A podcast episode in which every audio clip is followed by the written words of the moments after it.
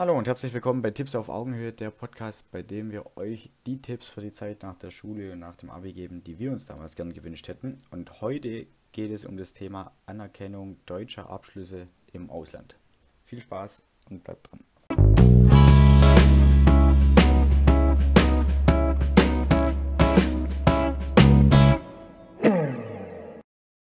Genau, das ist ja eine große Frage, die sich da jeder stellt wie ist das jetzt eigentlich, wenn ich meinen Abschluss in der Tasche habe? Kann ich dann sozusagen in Australien, USA, Brasilien und sonst wo immer auch arbeiten oder bin ich dann, sage ich mal, wieder nur regional bzw. national beschränkt?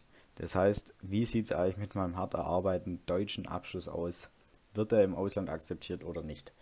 Allgemein ist es so, ähm, es ist immer auf Hochschulebene, also bei den Unis oder den Fachhochschulen so, dass die immer ein in einem, sag ich mal, europäisch anerkannten System fungieren und dementsprechend dann auch ähm, die Studiengänge international anerkannt sind. Allgemein zum Hintergrund, es gab ja früher immer so einen Diplom noch oder Magister, falls euch das noch was sagt. Und das wurde ja ersetzt vor, glaube ich, 10 bis 15 Jahren oder so durch das Bachelor-Master-System. Und genau durch das Bachelor- und Master-System hat man eben versucht, das Ganze transparenter zu machen. Das heißt, man hat sogenannte Credit Points eingeführt oder auch Leistungspunkte, wie es jetzt bei mir an der Uni zum Beispiel hieß. Das heißt, das eine Fach gibt sechs Leistungspunkte, das nächste drei, die Abschlussarbeit oder Bachelorarbeit gibt 30 und so ähm, errechnet sich das eben und dadurch versucht man eben eine einheitliche ähm, ja, Arbeitsanrechnung darzustellen. Das heißt, dass man dann auch sieht, ähm, international gesehen bei Maschinenbau als Beispiel gibt das Fach Konstruktionslehre immer zwölf Leistungspunkte. Oder was heißt eigentlich zwölf Leistungspunkte? Also gerade so als ja, Stütze für wie schwierig oder wie einfach war denn das Studium bzw. das jeweilige Fach. Bei den ganzen Auslandssemestern ist es auch immer so, die haben auch immer als Grundlage diese Credit Points und schauen dann eben wieder, wenn ich jetzt zum Beispiel bei meinem Studiengang Mathe im Ausland geschrieben hätte und die sehen jetzt, dass das Mathe bei mir an der eigentlichen Uni, also der Heimatuni, sozusagen sechs Leistungspunkte bringt oder benötigt und das, also das Mathefach im Ausland dann nur drei, dann kann ich mir das eben auch wieder nicht anrechnen lassen, weil es eben nicht vergleichbar ist. Das ganze System ist bei weitem noch nicht perfekt, also mit der internationalen Anerkennung, weil es halt eben noch nach Hochschule zu Hochschule schwankt, also mit der Anerkennung. Bei der Jobsuche ist es dann aber eigentlich kein Problem mehr. Das wird immer verhältnismäßig gleich angesehen. Das heißt, international, wenn ihr dann fertig seid mit dem ganzen Studium, habt ihr da kein Problem. Weil, wie gesagt, Diplom oder Magister war damals eben nur für Deutschland, also in Deutschland sozusagen ein Begriff, aber nicht international. Wie ist es jetzt mit der Anerkennung von den Studienabschlüssen? Das heißt, es gibt zwei verschiedene Anerkennungsgrade, einmal eine akademische Anerkennung und einmal eine berufliche Anerkennung. Bei der akademischen Anerkennung könnt ihr es euch so vorstellen, ihr habt sozusagen den Bachelorabschluss im Ausland erworben, das heißt als Beispiel Frankreich, und ihr möchtet jetzt in Deutschland den Master an, an, anhängen oder eben noch erwerben. Das wäre die akademische Anerkennung. Bei der beruflichen Anerkennung ist es so, ihr habt einen ausländischen Studienabschluss und möchtet euch damit auf dem deutschen Arbeitsmarkt bewerben, um dann eben euch selbstständig zu machen oder einen Job zu finden oder sonstiges.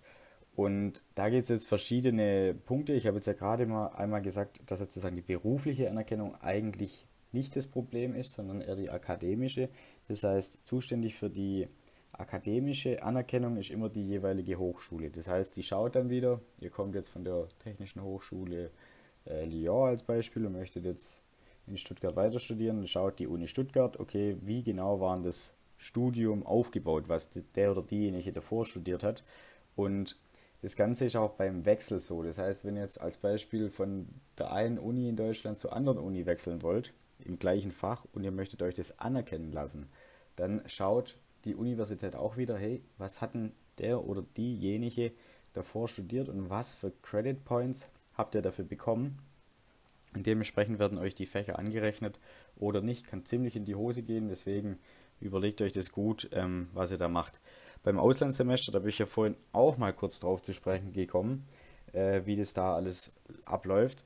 Da gibt es auch noch einen Tipp am Rande. Es gibt nämlich etwas, das heißt Learning Agreement. Und mit dem Learning Agreement stellt ihr quasi vorab sicher, das heißt, bevor ihr ins Auslandsstudium geht, dass die erbrachten Leistungen, die ihr im Auslandsstudium erbringt, zum Beispiel Mathe einschreiben, auch in eurer eigenen Hochschule oder bei eurer Heimathochschule, nenne ich es mal, anerkannt wird. Das heißt, da solltet ihr auf jeden Fall ähm, aufpassen. Weiter geht es jetzt nochmal mit den akademischen Anerkennungs, ja, sag ich mal, Anerkennungsgraden bzw. auch Herausforderungen von einem Auslandsstudium. Das ist allgemein so, dass die Anerkennung immer von dem Studien- oder Prüfungsgremium entschieden wird. Das heißt, die schauen dann, ähm, wie, wie schon gesagt, auf die Credit Points und wie ihr das gemacht habt oder wie, wie tief der Stoff war. Oft ist es auch so, dass die Vorlesungsunterlagen noch anfordern. Und meistens ist aber eigentlich der Fall, dass sie den Bachelorabschluss, also den internationalen Bachelorabschluss, dann als ausreichend anerkennen es kommt halt auch immer darauf an, sag ich mal, wie lange habt ihr jetzt zum Beispiel vergleichsweise für den ähm, Studienabschluss Bachelor im Ausland gebraucht, beziehungsweise wie sind da die Regelstudienzeiten? Weil es gibt zum Beispiel in den USA einen zweijährigen Bachelor, nenne ich es jetzt mal, also der heißt nicht direkt Bachelor, sondern der heißt Associated Degree und mit diesem Associated Degree, da habt ihr eben auch wieder einen akademischen Abschluss. Allerdings nur in den USA. Und dadurch, dass der nur zwei Jahre geht, ist es in Deutschland eben, sage ich mal, ziemlich egal, weil die sagen, ein internationaler Bachelor geht drei Jahre und deswegen erkennen wir nichts unter drei Jahren an. So einfach machen sie sich da. Das heißt, ihr müsst immer schauen, ähm, also das Einfachste oder wie ich das machen würde, ist, ich würde einfach vorab mit der Hochschule reden, wie das aussieht mit dem Abschluss, den ihr anstrebt. Ist der international anerkannt oder nicht? Wie lange geht ihr? Das könnt ihr in der Studienordnung nachschauen.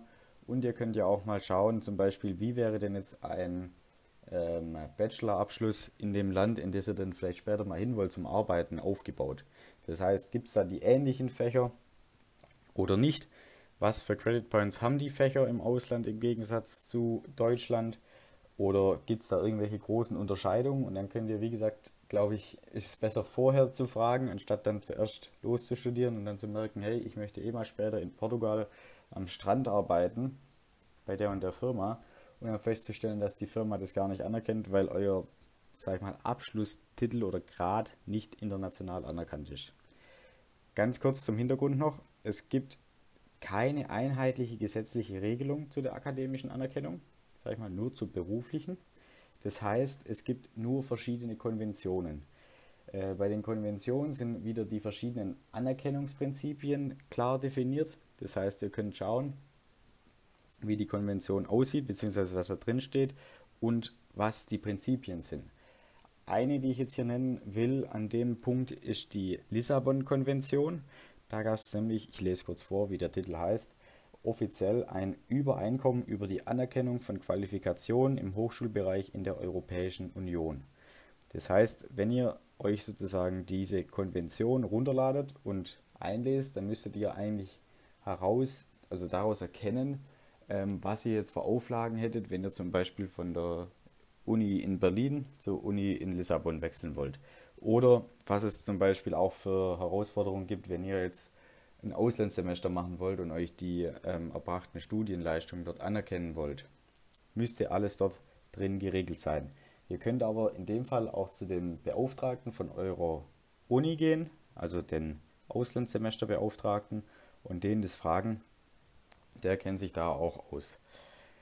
Was es jetzt noch für eine Hürde gibt, ist bei speziellen Arbeitserfahrungen. Das heißt, bei manchen Studiengängen wird es dann wieder problematisch, also gerade bei der beruflichen Anerkennung, wenn es dann zum Beispiel in spezielle Fachgebiete geht.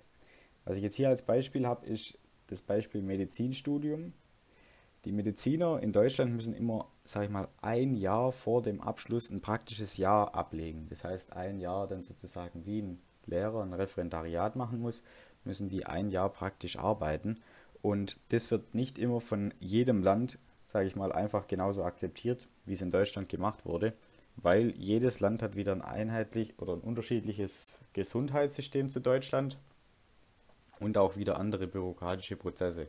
Das heißt, das ist jetzt nur ein Beispiel und ich weiß nicht, ob es stimmt, aber in der Schweiz müsste jetzt zum Beispiel ein halbjährliches Praktikum machen, anstatt einem ganzjährlichen.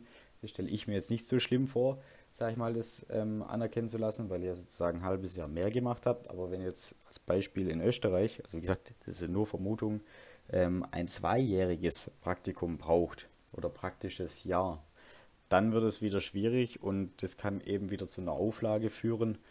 Aber wie gesagt, da müsst ihr, wenn ihr in dem Fach tätig seid oder euch damit auch auseinandersetzt, einfach mal zu dem jeweiligen ähm, Studiumsprecher gehen oder auch zu, zur Fachschaft und die fragen, weil die mit den Fragen immer konfrontiert sind.